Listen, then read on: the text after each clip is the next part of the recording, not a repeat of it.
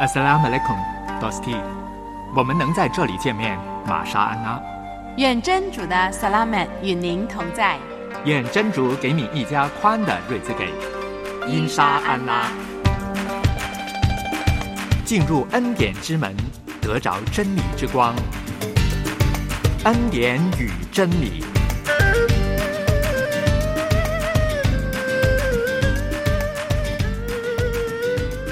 亲爱的 d o s t y 欢迎你来到《恩典与真理》的节目。在这里，我们两位主持人向你问安。我是杨天成。亲爱的 d o s t y 我是小燕。嗯，我们在这半个小时的时间里，我们不单单能够来讲，更是希望跟你来互动。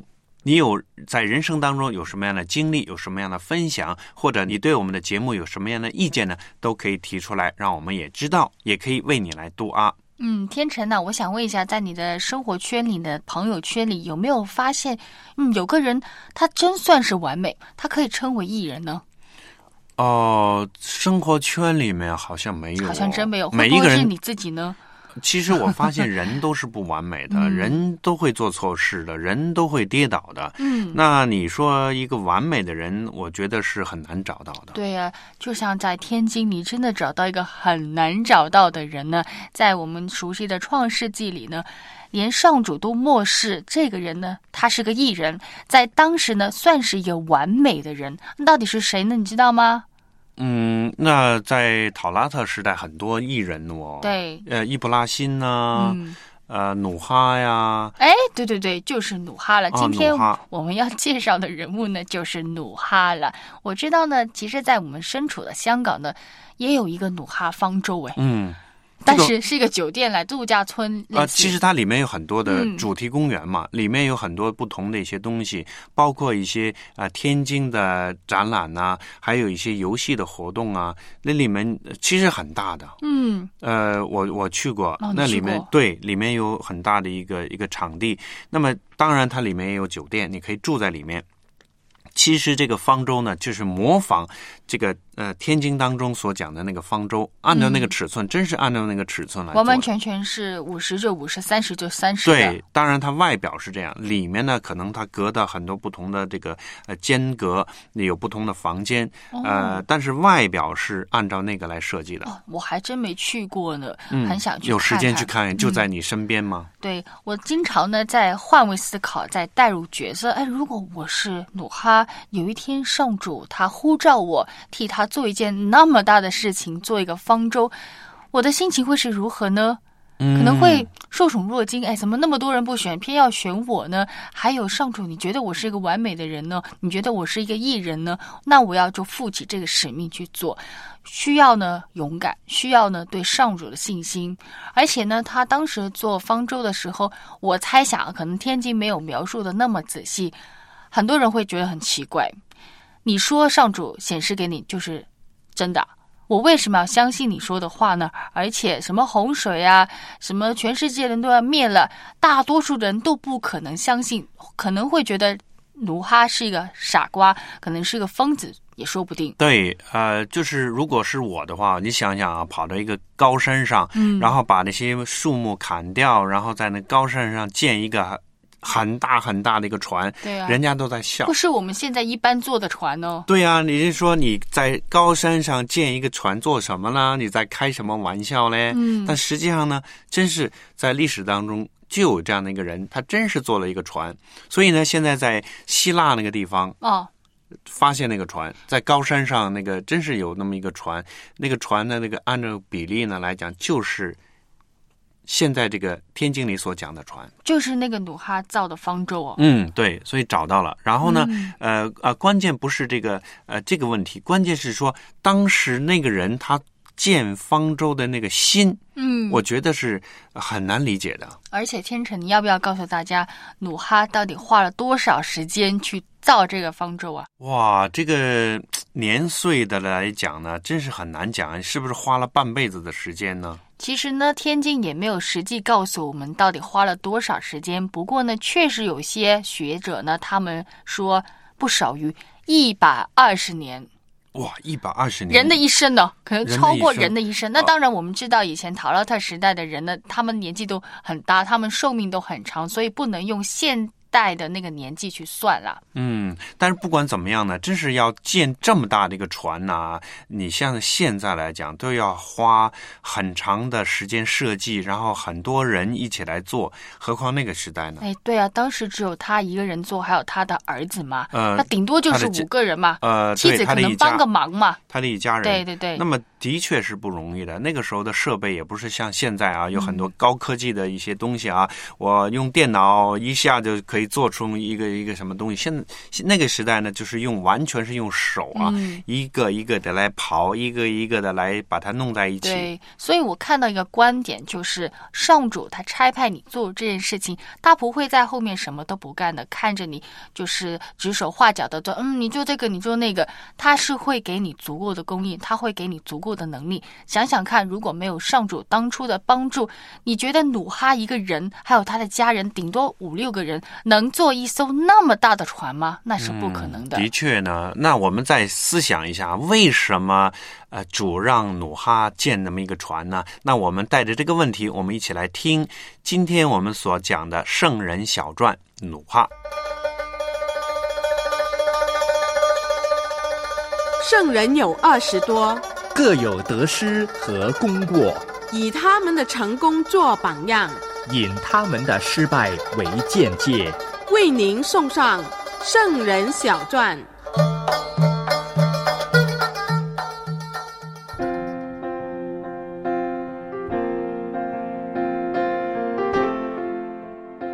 又到了圣人小传这个环节的时间了，我是马云，云彩的云。如果您是头一回听到这个环节的名字，我要告诉您，这个环节主要是介绍一些圣经的人物，希望透过这些人物的功与过，我们都可以学到一些功课。在上几回，我们介绍了亚当，他是人类的始祖，在主一切的生化物之中。只有亚当是最尊贵的，主更委派他管理伊甸园中的一切，但是因为他犯罪，他就失去了那种独特的属灵的地位，甚至是影响到下一代。他的大儿子和他一样，犯罪得罪主，所以主也惩罚他。在亚当的后代里，出了一位很特别的人物。在当时的世代里，这个人被称为一个完全人。按圣经《讨拉特》的记载，努赫是个异人，在当时的世代是个完全人。努赫与主同行。听过圣经这样的描述，究竟努赫是一个什么样的人呢？完全的意思是指纯全或者是健全的意思，强调努赫对主单一纯真的信心。这里的完全是按照当天那个标准来说的，这并不表示努赫他完全没有犯罪。如果我们有机会去读《创世纪》的时候，我们就会发现，那个时代的人心里所想的，完全都是罪恶。主为此而感到非常的忧伤，他很后悔生化了人类。主曾经说，他要把一切的人。走兽、昆虫以及空中的飞鸟，都从地上除灭，可见人所犯的罪恶是多么的大。但是在那个时候，主却悦纳了努赫，因为他是一个对主有信心、愿意跟随主的人。跟当时的人相比之下，努赫有着明显的不同的地方。所以，当主决定了要毁灭地上一切的时候，他还是要保存努赫和他的一家。主和努赫立约，要他准备一只方舟，并带同自己的妻子、儿子和儿媳妇，一起进入方舟里。主耶和华要拯救他们一家。努赫听了主的吩咐以后，就去遵行。他造了一只方舟。我们可以想象得到，当努赫在造方舟的时候，一定会有人问他。你为什么要造一只这么大的船呢？他也一定会告诉别人，主说要毁灭这里的大地，所以他会降下大雨，把所有的人和生物都淹死。一般来说，当一个人讲一些还没有发生的事情的时候，别人都会以为他在开玩笑。在努赫这种情况也是一样的，那些人都以为他在开玩笑，所以就不相信他。他们甚至嘲笑努赫的行为愚笨。这些嘲笑并没有为努赫带来压力，他知道他自己正在走主心意的当中，所以他不需要去理会别人是怎么看他的。他继续努力的工作，直到方舟完成的日子。主降雨惩罚人的日子终于来到了。按照圣经所说的，天上的窗户敞开，大渊的泉源也裂开了，洪水泛滥在地上。唯有努赫一家，因为进入方舟里而得到了拯救。努赫之所以得救，并不是因为他从来没有犯过罪，而是因为他对主有着单纯的信心。当主与他立约，叫他去预备方舟的时候，他就去照着办了，并没有半点的犹豫。他也不怕别人的嘲笑，这是努赫很特别的地方。会做朋友。今天主已经告诉了你，有关得救的途径。我们得救并不是因为我们没有犯过罪，而是因为我们愿意相信主，并且听从他的吩咐。不晓得回族朋友，你对主的信心又是怎么样的呢？是不是好像努赫那样的单纯呢？没有专心投靠主，就必然得救。欢迎你来信跟我分享你对信仰的看法。好，我们下回见。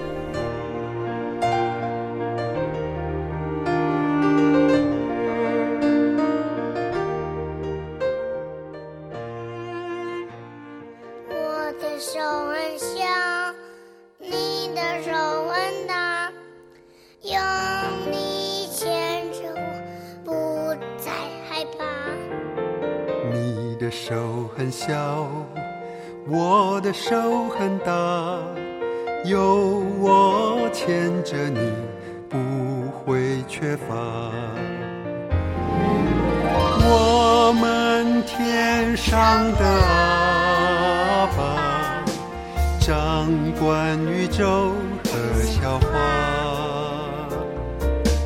有你盯着，天不会塌，有谁比你更有办法？更有办法。你是天上的阿爸，时间空间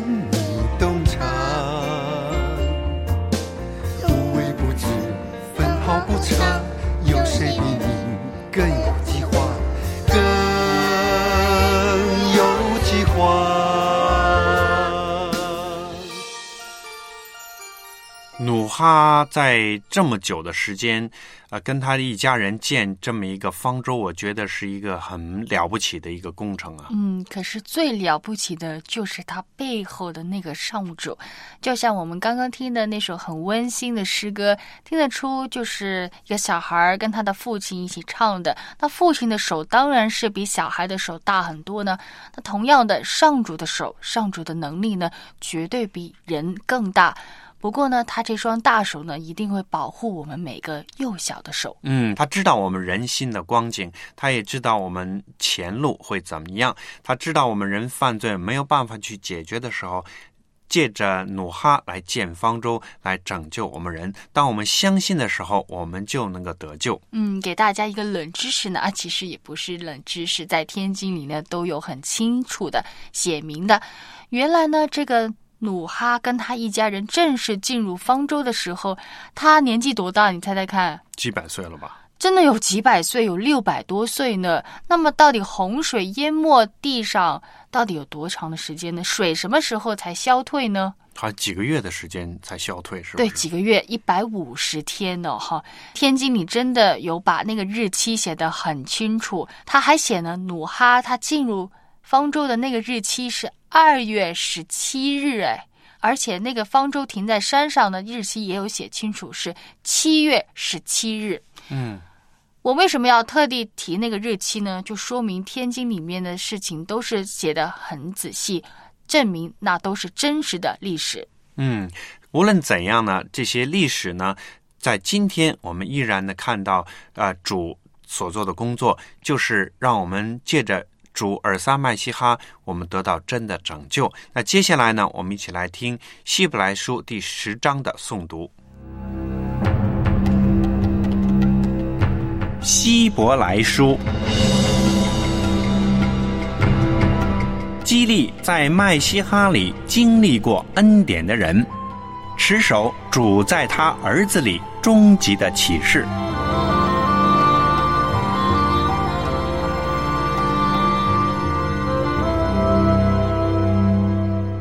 引之乐，希伯来书第十章。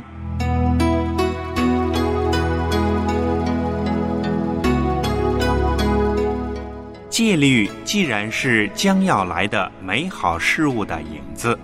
不是本体的真相，就不能凭着每年献同样的祭物，使那些近前来的人成为全美。如果敬拜的人一次得到洁净，良心就不再觉得有罪，那么献牺牲的事不是早就停止了吗？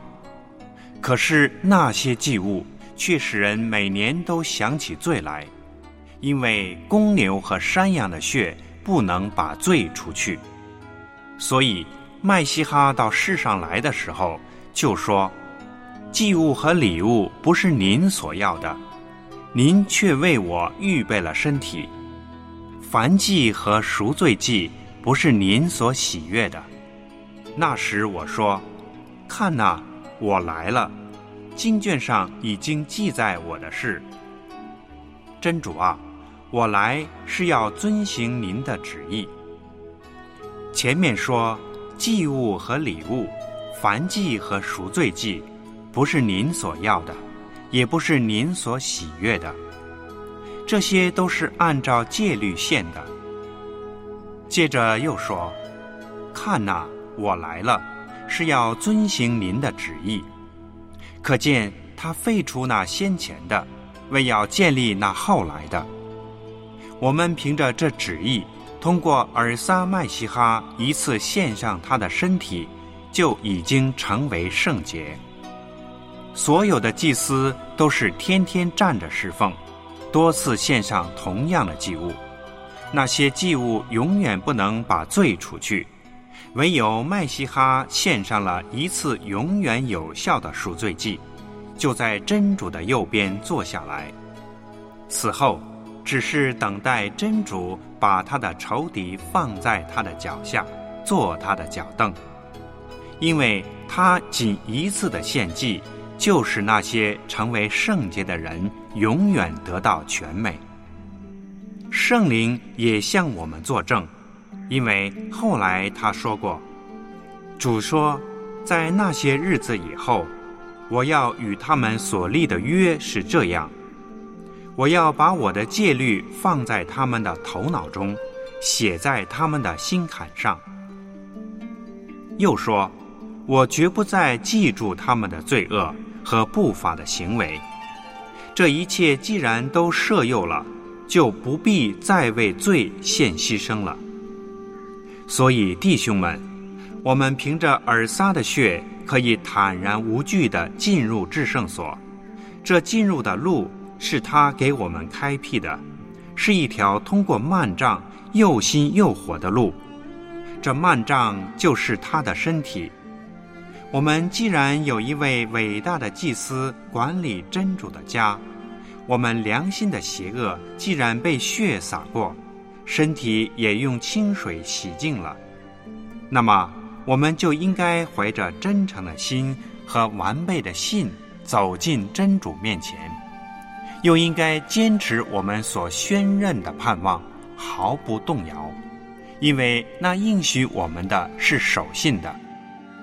我们又应该彼此关心，激发爱心，鼓励行善。我们不要放弃聚会，好像有些人的习惯一样，而要互相勉励。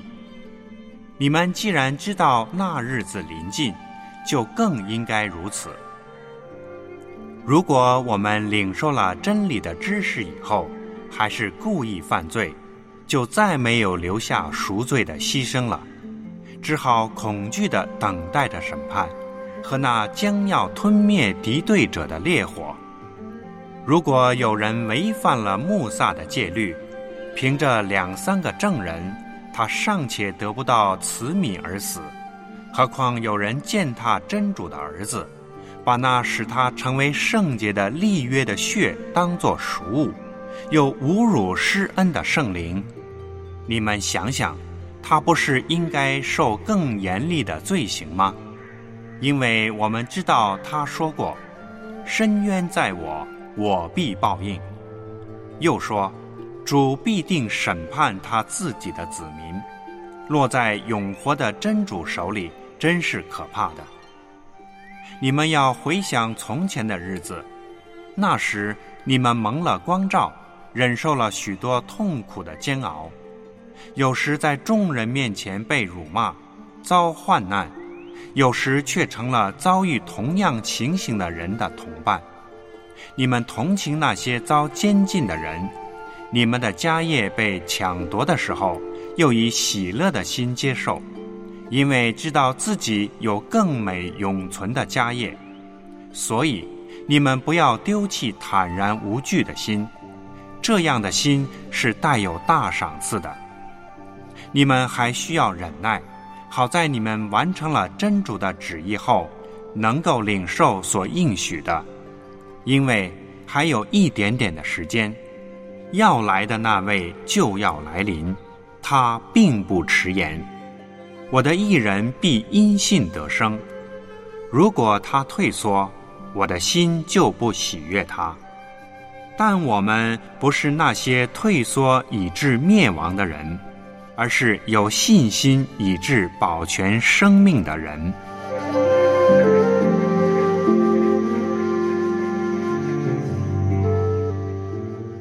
刚刚你听到是希伯来书的诵读，今天诵读的是第十章。来到第十章呢，差不多整个希伯来书都结束了。那今天呢？没有啊，第十三章才结束啊。快了哦，我以为 你眨眼就没了哦，一眨眼就结束了。但是天津当然，我们可以重复又重复的看嘛。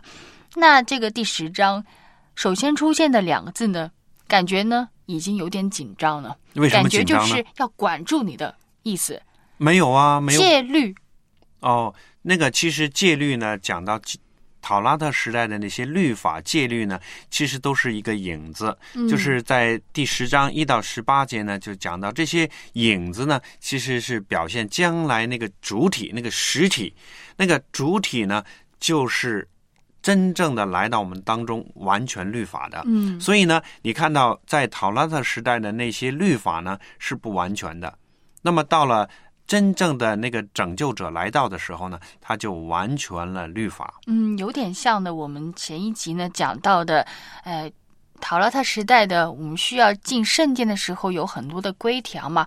可能大家一开始看的时候会觉得跟现代的我们好像一点关系都没有，但它其实就是一个预表了。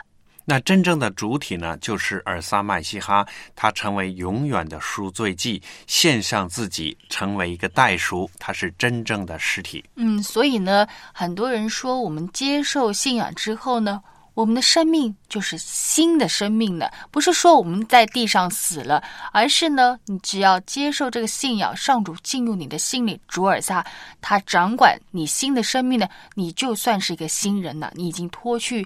从前的你已经脱去从前的那件衣服了，所以呢，第十章十九到二十三节呢，就讲到主尔撒麦西哈为我们开了一条又新又活的路。因为过去在塔拉特时代，他大祭司呢一年要进去一次，要献上那个带血的动物来。让我们得到洁净，嗯，但是那个是永远不断的要做的。但是尔撒麦西哈呢，他把他自己成为一个活祭献上，他因为他自己本身呢是没有罪的，所以作为一个圣洁的人，也作为一个圣洁的主，可以去拯救我们。他把自己献上的时候，就真正的成为一个永远的祭。对，所以当献上的时候呢，就让我们这些罪人呢得到赦免。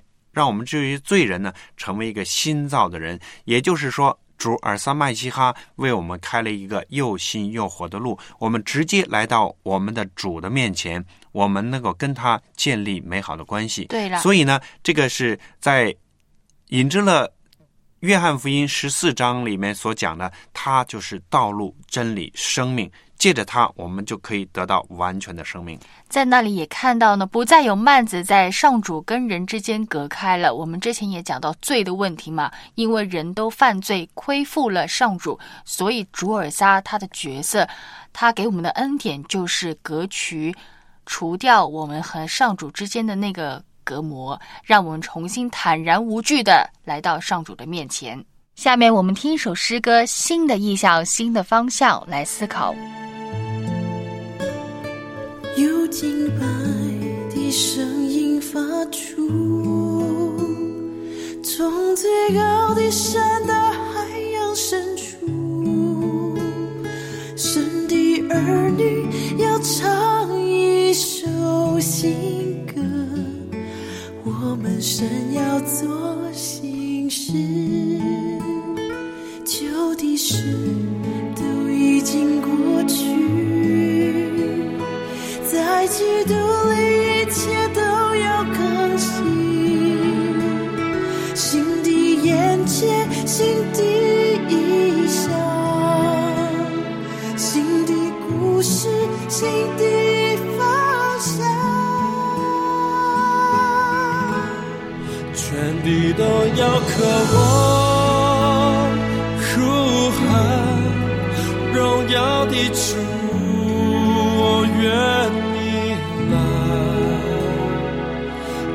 要敞开，恩高倾倒下来，神国度的荣耀彰显，全地都要渴望呼喊。荣耀的主，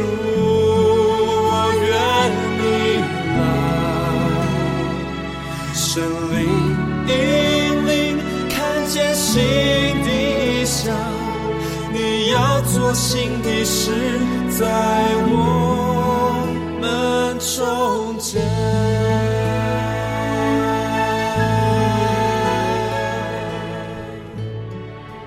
天津引之了希伯来书十章，就是我们刚刚诵读过的十九到二十三节，再给你重复念一遍。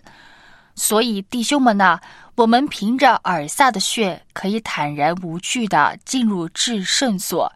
这进入的路是他给我们开辟的，是一条通过幔帐又新又活的路。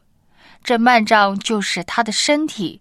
我们既然有一位伟大的祭司管理真主的家，我们良心的邪恶既然被血洒过，身体也用清水洗净了，那么我们就应该怀着真诚的心和完备的信，走进真主面前，也应该坚持我们所宣认的盼望，毫不动摇，因为那应许我们的是守信的。嗯，我们的主的确是守信的，因为他为我们用他的身体来做一个祭，为我们献上，为我们开了一个又新又活的路。只要我们愿意去仰望他，向他来度啊，我们就能经历这极大的恩典。好了，时间差不多就到这里了。我是杨天成，我是小燕，让我们在恩典与真理的当中，一起来认识这位智能的主。道斯蒂，我们下回再见。下回再见。骄傲